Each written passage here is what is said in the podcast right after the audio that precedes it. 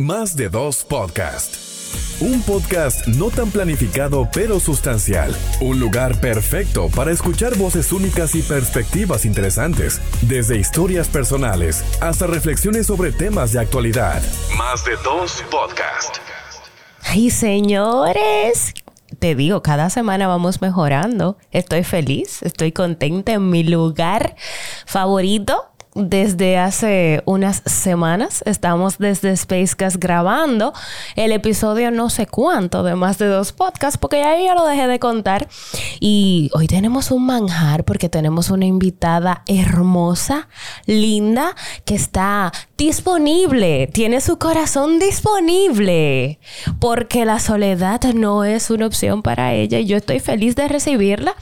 Eh, claro está, siempre me acompaña mi amigo Aneudi. Antes de nosotros introducir realmente la joya y la estrella que nos acompaña hoy en más de dos podcasts, quiero decirte que nos caigas atrás, que nos busques en nuestras redes sociales. Recuerda que puedes escucharnos a través de Spotify Podcast, Google Podcast, Apple Podcast, buscándonos como más de dos. Igual en YouTube, más de dos. Y en Instagram, más de dos, porque estamos como el arroz en todo. Regadito. Cuéntame, amigo. Yo feliz, como siempre, de poder trabajar trabajar contigo y de igual modo poder conectar cada semana con la audiencia que nos da seguimiento muy de cerca a través de nuestras plataformas digitales y de audio. En esta ocasión, como nosotros estamos trabajando contenido de calidad y de valor, el día de hoy tenemos, como ya tú mencionabas, una figura que representa dignamente la mujer. La mujer profesional, emprendedora, dedicada y lleva por nombre, eso lo diré al final. Mientras tanto, vamos a destacar que Mildred Charlotte, vamos a decirlo de una vez. De una vez, de una vez. no hay que Mildred Charlotte posee más de 15 años de experiencia en consultoría y diseño comunicacional de manera estratégica. Ha trabajado con empresas tanto nacionales como internacionales, siendo coach y de igual manera motivacional para poder conectar de manera significativa con su blanco de público. Y con un fuerte aplauso recibimos en esta edición de Más de Dos Podcasts a Mildred Charlotte Beltrés. ¡Eso! Cuenta que yo misma aplaudí? oh, pero claro. Inmensamente feliz de estar, pero debo comentarte, Neudi, que eso fue lo que estudié. Yo creo que uno de, de, los rasgos es que he sido una mujer bendecida con amistades, con personas que he ido conociendo en todo este largo trayecto de vida, eh, como tú, que tuvimos, coincidimos en un lugar de trabajo y la vida nos permitió pues reconocernos, tu calidad como ser humano, tu capacidad profesional y esto nos ha permitido que ya el trabajo no está, ese punto donde trabajamos juntos, pero la amistad sí continúa y hemos y, eso es lo que me llena realmente de satisfacción. Yo creo que una presentación sería como una mujer sumamente agradecida con la vida por todo lo que ha recibido. Mejor de ahí se daña. por una poeta, imagínese usted, o sea, Ay. claro. Una mujer que, se desnuda a través de las palabras, una mujer que, comparte su historia y, sus emociones, su amor y su desamor. A través de las palabras es una mujer bendecida por la vida. Amén, amén. Hablando de ser bendecidos, agradecidos, amor y desamor, nosotros estamos aquí para poder crear contenido de calidad y de valor para toda nuestra comunidad. ¿Y cuál es la gran pregunta que nosotros queremos desarrollar contigo, Mildred, en esta jornada del día de hoy? Diga usted. ¿Cuándo yo identifico que es el momento perfecto para hacer las cosas? Me encanta la pregunta porque si le ponemos el apellido de momento perfecto, nos estaríamos robando la oportunidad de hacer las cosas. Lo perfecto no existe. Lo perfecto es, si busca lo perfecto como definición, es aquello que no contiene ningún tipo de error, todo aquello que está pues eh, de manera eh, correcta, puesta. Y si te preguntas qué es el momento perfecto, como que estén todas las alineadas, todas y cada una de esas cosas, sería muy complejo lo mejor es el momento oportuno. Y voy a ponerlo en varios contextos. Por ejemplo, una enfermera escribió uno de los libros más vendidos que hablaba, era una enfermera especialista en pacientes terminales. Y esto le permitió a ella escuchar cuál era la demanda o las quejas o el dolor de muchas personas cuando estaban ya al final de sus vidas. Señores, y nada tenía que ver con aquellas cosas que podían ser compradas.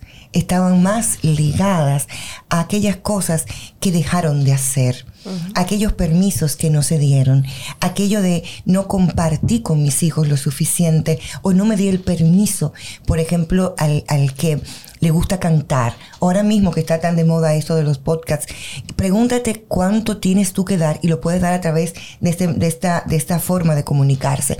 Entonces el momento perfecto no existe desde mi mirada. Existe el momento oportuno que con tu involucramiento, con dar lo mejor de ti, con hacer tu mejor esfuerzo, lo conviertes no en perfecto, pero sí en humano y sí posible.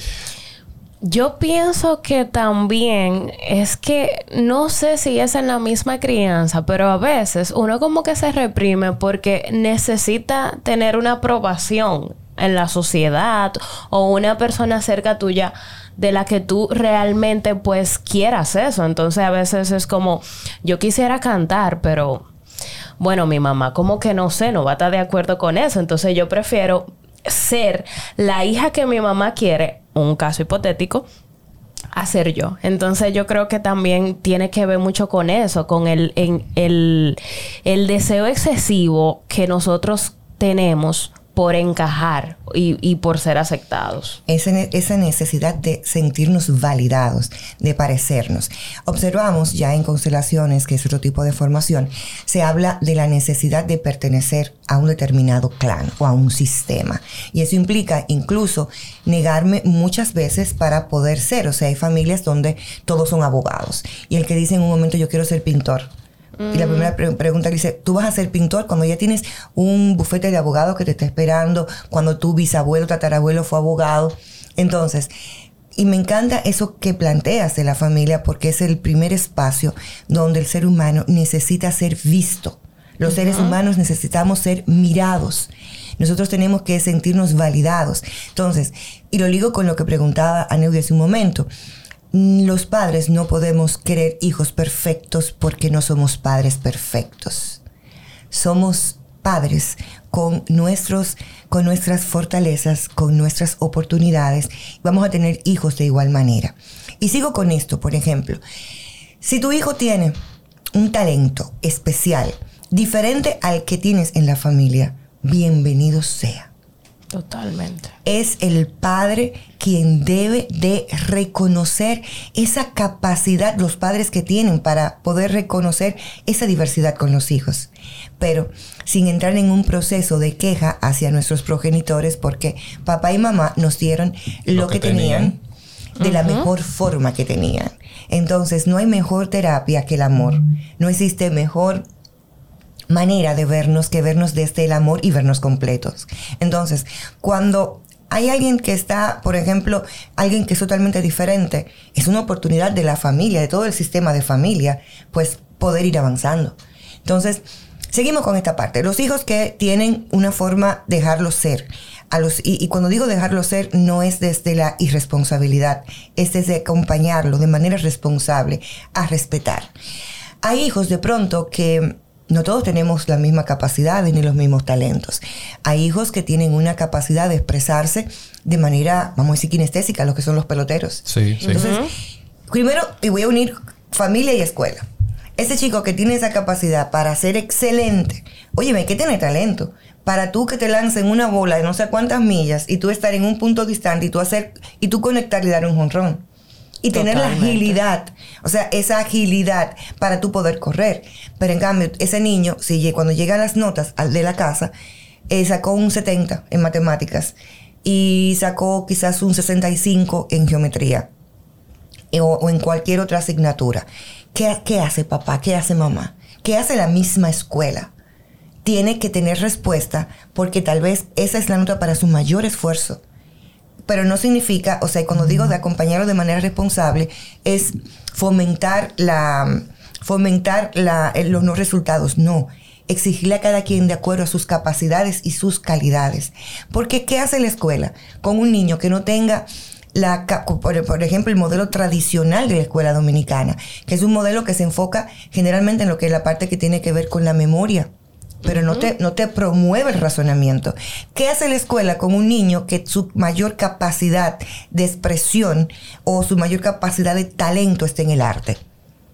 Ah, lo que se pone a hacer, el profesor está explicando química y él se pone a dibujar, pero no, no pierde esa capacidad que tiene tal vez de responderle de esa manera eh, de memoria o de razonamiento como ella quiere o Sí. como se espera. Y le pone que una etiqueta, es bruto, es el lento, pero es un artista. Totalmente.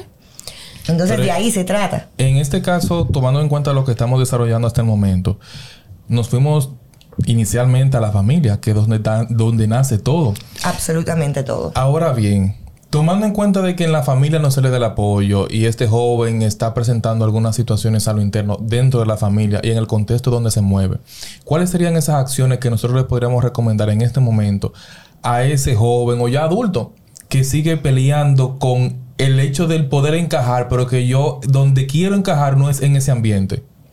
Lo primero es el autorreconocimiento.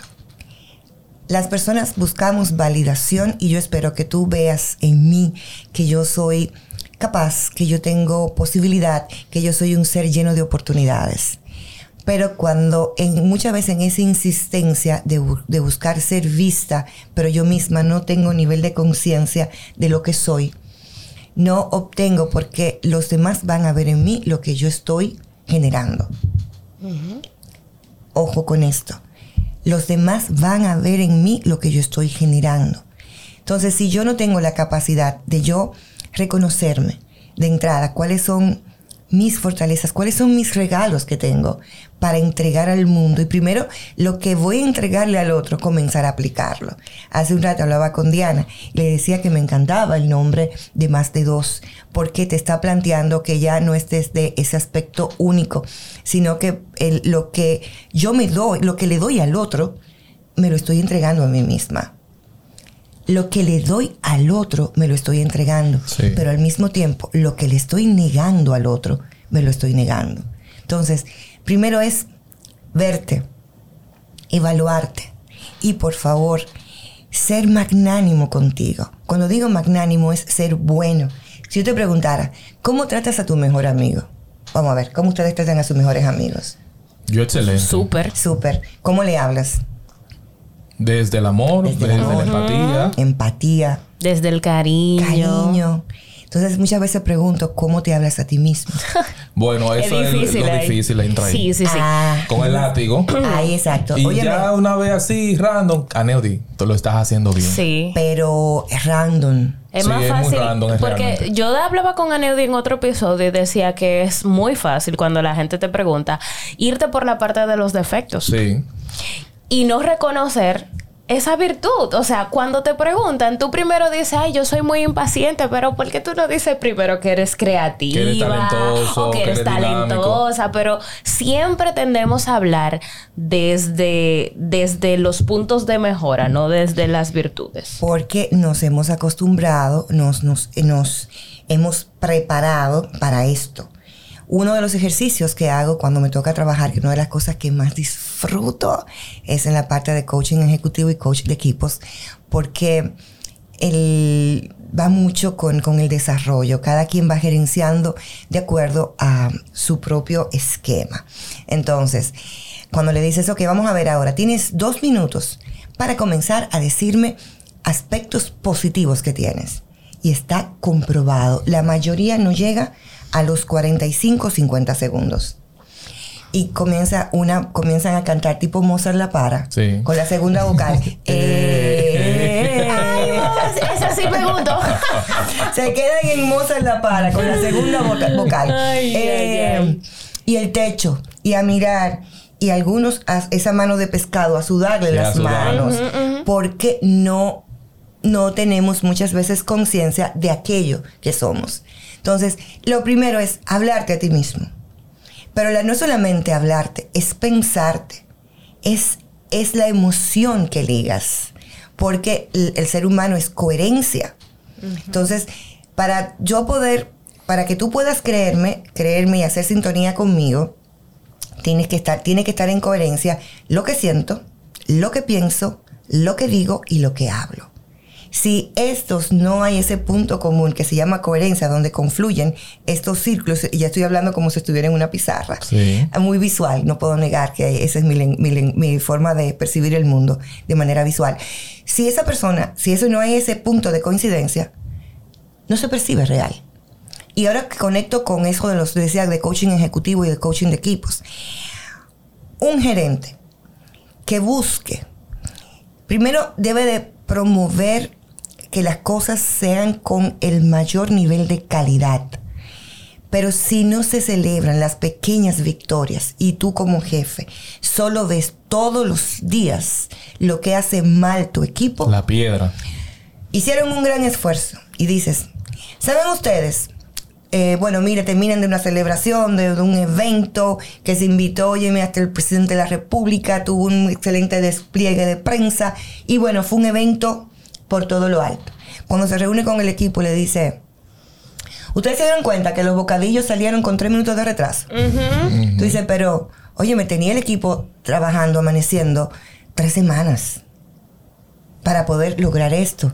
Entonces, y ojo acá con esto, no es que te sientes en un sillón con una con a celebrar y te quedas en ese estado, porque también es sumamente dañino. No es, no es, es perjudicial.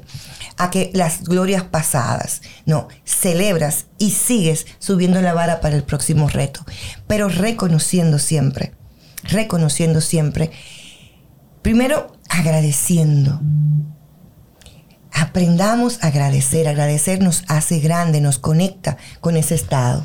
Te agradezco. Y observamos que esa persona que nos han marcado es quizás el que te ha dicho, Diana, óyeme, gracias por el esfuerzo que hiciste, por estar, por llegar a tiempo, por, por entregarme el trabajo. Aneudi, de verdad, gracias por, por todo el esfuerzo que hiciste en la organización de este proceso. Y ahora vamos, primero reconocemos fortalezas y después de las fortalezas que hicimos bien, a ver qué, en qué podemos hacerlo diferente para mejorar. Cuando mantienes eso, porque se habla mucho ahora, de, yo creo que hay, un, hay el tema del el tema liderazgo, eh, lo tienen que no sale hasta en la sopa. Se ha cualquierizado realmente. Óyeme, el liderazgo para todo. Pero el principio del liderazgo inicia con, cuando eres, estás en capacidad de tú autogestionarte. Incluye emociones, incluye reacciones, reconocer tus actitudes y sacar lo mejor del otro. Porque a los jefes siempre hay que respetarlos. Pero ¿qué te parecería si en vez de tú ser un jefe, comienzas a ser alguien que inspire y lo persuadas a ser mejores? La parte del agradecimiento a mí me encanta porque Aneudi que me conoce sabe que no hay una persona más, o sea, yo aborrezco a la gente que no le gusta dar crédito porque yo siento que tú tienes que decir lo que hace bien y que lo hace esa persona. O sea, a mí no me gusta realmente que la gente como que se robe lo que hace el otro. Al contrario, o sea, decir, mira, este proyecto es así, pero, pero esta parte la lidera Neotis y esta parte la lidera Diana y él es excelente. O sea, ¿por qué? Como bien dices, es que hay un, un grado de, de crecimiento en ti cuando tú te das la oportunidad de reconocer lo que el otro hace bien que eso más que restarte te suma, pero la gente tiene como esta necesidad de que lo hago todo yo, de que yo soy autosuficiente y no entienden la magia de la colaboración. Dijiste la palabra, dos palabras que a mí me definen, que es gratitud y magia. Y me explico. La gratitud va muy conectado con ese estado de abundancia, de prosperidad que existe, que son sinónimos de amor. Y hay personas que están conectadas con conectadas no con la abundancia, no con la prosperidad, sino con la escasez, que es sinónimo de miedo. Para mí, el amor y el miedo son las dos, eh, son las dos emociones, sentimientos básicos, principales, y de ahí te mueves. Cuando yo soy capaz de ver tu luz, es porque yo tengo luz. Y no tengo miedo a, a mezclarla, porque cuando dos personas con talentos se unen, más de dos. Claro. Más Sí, de dos. más de dos. Nada malo puede pasar. Todo va a fluir. Porque si de pronto, y reconozco que tu talento y el mío son complementarios, no tengo miedo de que te desarrolles. Y no existe el término de competencia, sino que somos un gran equipo porque empujamos uno al otro el proceso que se debe desarrollar. Totalmente colaborativo. Quienes están en capacidad de colaborar. Colabo Ay, me salió el sur ahí, colaborar. me salió la parte sureña. La parte de, de colaborar. Quienes están en capacidad de colaborar. Aquellos que están en capaz, que tienen mucho que dar. Claro. Cuando tienes un superior que te dice, mira, muy bien, he visto, he visto en ti tal talento, quiero que te voy a enseñar, que es, y es parte de lo que ese jefe hace.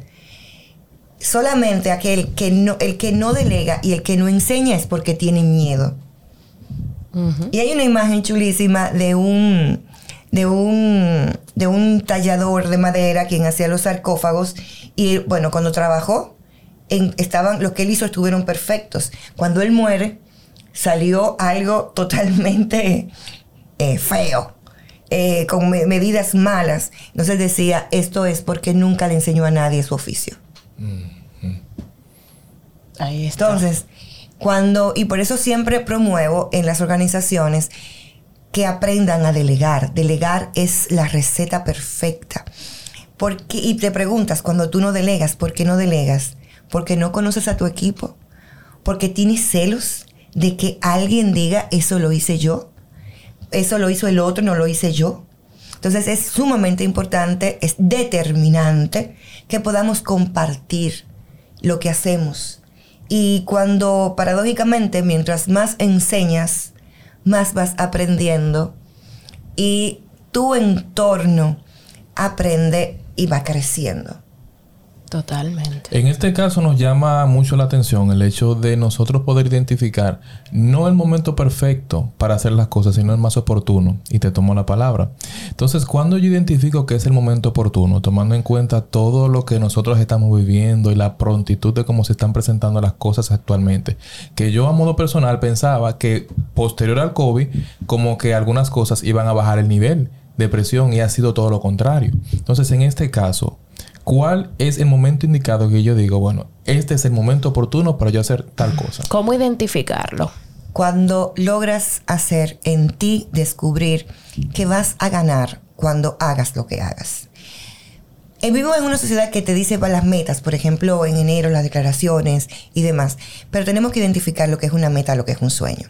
Un sueño es aquello que, y y son, no es que son incompatibles, pero no son lo mismo. El sueño es aquello que me ilusiona. La meta son, es cuando yo logro ir fragmentándola y la complemento de acciones. Pero ¿qué sucede? Hay algo que se llama el meta objetivo, aquello que, que está detrás de la meta. Y ahí es que entra la parte del coaching. Es que vas a sentir, que vas a ganar y a qué te comprometes cuando hagas esto. Y las metas son personales. Si alguien eh, juega, y con todo el respeto, juega, eh, es, vuela chichigua y dice voy a ser el mejor volador de chichiguas, elevador de chichiguas de República Dominicana, su meta para mí tal vez no sea, no, para mí no me resulte retadora, ¿no? Pero para esa persona sí. ¿Qué tú vas a ganar? Bueno, yo quiero dejar un legado. ¿Y ese legado para qué? Siempre identificar el, El para para, qué. qué. ¿Para qué? Más que el por qué. Son preguntas compatibles, pero no son lo mismo. El para qué te conecta con aquello que tú quieres sentir. De pronto para una persona levantarse todos los días a las 5 de la mañana, que no es mi caso. Yo me, Yo levanto, yo me levanto a las cuatro y media Ay, todos los no. días. Exacto. A las cuatro y media ir a trasladarte desde De San Pedro a Santo Domingo. a Santo Domingo, llegar a una institución. ¿Para qué lo haces? Y tu respuesta es, para ganar que me paguen los 25, vas a hacer mucha horacilla. Sí. ¿no? Ujú. Pero cuando tú dices, yo estoy en un espacio donde desde mi función puedo comenzar a trabajar y hacer esos proyectos, esos eventos, porque donde yo trabajo, esa institución eh, está trabajando para hacer una República Dominicana más ética y de mayor nivel de, de- de transparencia. ¿Y qué gana un, un país con mayor nivel de transparencia? Bueno, Menos que- corrupción. Menos corrupción. ¿Y qué significa que haya menos corrupción? Más oportunidades Para todos. para todos, más, más aulas, más canchas deportivas, más medicamentos en los hospitales. Estás conectado con ese meta objetivo. Sí. El momento oportuno es cuando descubres para qué vas a hacer lo que vas a hacer. Y sabiendo, y una palabra que es muy determinante e importante es la flexibilidad. El no lograr en un momento algo no significa que perdiste. Significa que descubriste una forma como no se hacen las cosas. Suena fácil decirlo, sí, pero de ti depende conectarte con, esa, con ese combustible, con esa energía que se llama compromiso, que te dice, mira, por ejemplo, esa persona que se levanta a las 5 a hacer ejercicios, si es ponerse un vestido, cuando logra el vestido, ya. Pero de pronto se dice, tener salud adecuada, tener, evadir, por ejemplo, un tema de diabetes, un tema de corazón, me va a permitir acompañarme tener calidad de vida para acompañar, primero acompañarse uno. Recuerden, lo que lo, tiene que dar, lo, te tiene que dar a ti primero lo que tú quieres dar. Y poder acompañar a mi familia con, con una vida de calidad. Esa persona, llueve, truena o vente, se va a levantar. El momento oportuno va cuando identificas para qué vas a hacerlo, ese meta objetivo, qué está detrás de eso que vas a emprender y qué tan significativo sea para ti. O sea, al final es eh, la sensación que te va a dejar cada vez que tú das un paso más.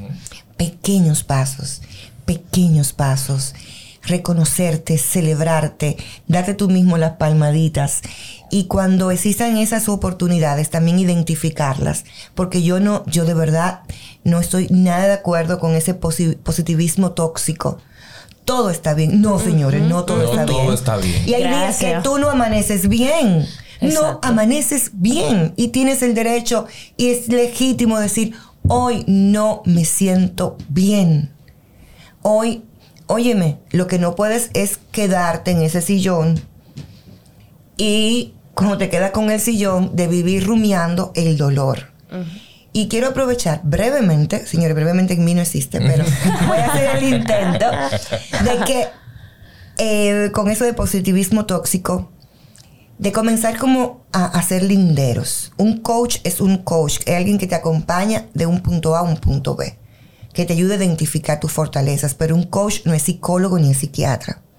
Si alguien está, y vamos a utilizar algo, una, una situación de salud en estos momentos que, está muy fuerte, la que es la depresión. Sí. Un coach no es tu profesional para acompañarte. Es un psicólogo y en su defecto, cuando ya hay ideación suicida, un psiquiatra. Y hay que ponerle nombre, o sea, a cada puerta a cuál tocar en un momento dado. Porque son necesidades diferentes y hay que ser muy ético y muy profesional para saber cómo y desde dónde acompañamos a las personas. Yo estoy, señores, ahí. Te han sacado el aire. Sí, no, porque realmente. Lo que pasa es que cuando te sientas a hablar con personas donde pudieses tardar y tardar y todo es tan tan potable, tan necesario que te lo diga alguien que de repente tú encuentres eso de que, ay, qué bueno que no soy yo solamente que pienso de esta manera, como tengo compañía, no me siento tan loquita o algo así. me encanta. Entonces, Vildre, además de la, la, parte, la parte grande de esto es saber identificar cuál es la sensación que te va a dejar, ir dando esos pequeños pasos para ver el momento, para saber el momento oportuno. Pero, en palabras más llanas, si hay alguien que no sabe identificar sus emociones, porque eso es parte de no conocerse. Claro. ¿Qué otra cosa más práctica pudiese yo decirle a esa persona para que empiece a entender cuándo dar el primer paso?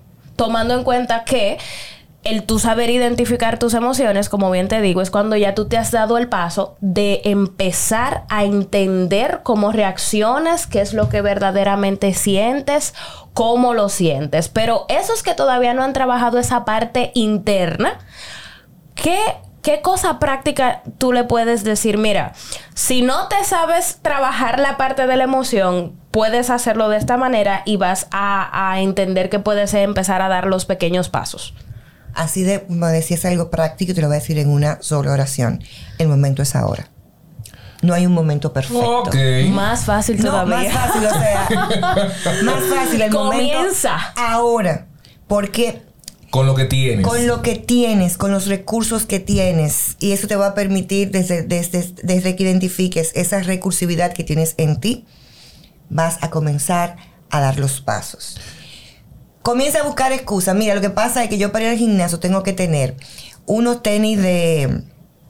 Primero, el dinero para inscribirme en el gimnasio. Segundo, la indumentaria. Segundo, el tiempo. Óyeme, ahí está. Donde vives, la calle, comienza calle arriba y calle abajo. Primero, hay una enfermedad que se llama excusitis infinitus. Ay, Tú vives de papá. excusa en excusa y te la vas creyendo, no sé. Ok, primero escúchate. Escúchate. ¿Qué es lo tú quieres hacer esto? Vamos a ver. Inicia. Y comienza a identificar, y algo importante, a quién necesitas. Porque hay personas que nacieron con un talento inagotable, como República Dominicana en materia de turismo. Sí. Inagotable. Un talento inagotable para castrar sueños ajenos. Ay, mamacita. Aneudi, mira, yo quiero. Voy mañana a comenzar una dieta. Dieta. Pero ¿y ¿Para cómo así? no, no, pero. tú estás no. bien así. No, no, no. O no, pero que con esa gordura que tú tienes. Porque si tú estás bien, por lo menos tú dices, no, no. Dieta. mm, bueno, Ese es muy el bueno. imagínate. Y comienzan a casar. Primero es. Identificar es quiénes te pueden acompañar. Señores, aquí la mayoría de los proyectos se caen por gente que viven castrando. Y no son tus sueños, son los sueños de ellos mismos que no Sí. son capaces. Ajá. Entonces, ¿a quién, con quién, y, esa, el, y no es egoísmo, es amor propio? De saber a quiénes, con quiénes compartes y a quiénes vas a ser parte de esto. Segundo, ¿qué recursos tienes? Si yo quiero comenzar a hacer un proceso de dieta, lo primero tú tienes que re- revisar tu nevera. Si tú tienes eh, Nutella, tienes gaseosas, te van a ayudar. Mm, Para Hay que irlo nada. sacando, ¿es cierto? Entonces, comienza a trabajar esas pequeñas acciones. Identifica cuáles son los indicadores que me van a decir que mi, mi- mi plan está trabajando. Bueno, el tema de, puedo identificarse con el tema específico de la dieta, el, el tema de la ropa. Puedo identificar el tema de cuántas libras voy pesando, la báscula me va a hablar y no me va a decir to be continue cuando me monte en el peso. Eres un individuo verdaderamente gordo. Porque es que te ponen una vocecita así. Es que eres un individuo infinitamente gordo. Romantizando el proceso. Entonces, es lo primero, esos indicadores. Y comenzar, eh, y algo importante que funciona, celebra esas pequeñas victorias. Si tú eres amante del café con tres cucharadas de azúcar, comienza a decir, bueno, mira, voy a ponerle dos solamente en la primera semana. Esto, y después vas a ponerle una. Y después tú vas a decir, bueno, de, la, es de, esa, de esa voy a poner la mitad de, esa cucha- de, ese, de ese café. Y vas a hacerlo. Y de manera muy importante, disfruta el proceso. Y vuelvo ahora, padres, hijos perfectos. Ustedes son mucho más jóvenes, pero anteriormente se hacían los cumpleaños y mandaban a las niñas y a los niños con unos vestiditos, le decían, siéntate.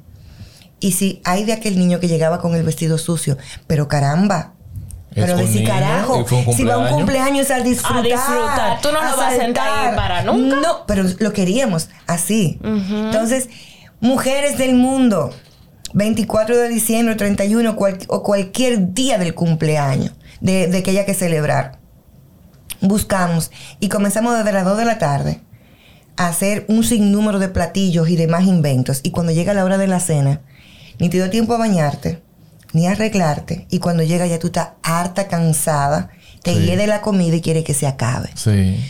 No es que no prepares la mesa. Identifica cómo puedes gestionar tu tiempo para que también te permitas celebrar. Señores, y quiero decir algo. Las familias, tú llamas, por ejemplo, eh, Juanita, nadie se llama Juanita por aquí, ¿verdad? Porque No, no, no, puso no, un ejemplo. tranquila. O puede hablar tranquila. Diana Juana. No. Un ejemplo, Juanita, mira que papá se siente mal y arrancan todo a ver a papá. Pero sí, ¿qué pasaría si, Juanita, es un domingo, vamos a juntarnos para compartir con papá y celebrar un almuerzo? Diferente. Vamos a cambiar los procesos de reunirnos, a conectarnos con la energía de la gratitud, que es lo mismo que la alegría de la celebración. Sí. No esperemos los amigos reunirnos en funerarias. Cuando ya tú ves que tú comienzas a ver la persona dos y tres veces, que nos juntamos en la funeraria porque murió tal persona, murió un amigo, comienza a cambiar. ¿Por qué no nos reunimos para celebrar la vida? Y olvidamos algo. Y muchas veces los padres dicen, yo, yo trabajo mucho porque quiero para mi hijo y mi hija darle lo mejor que tengo.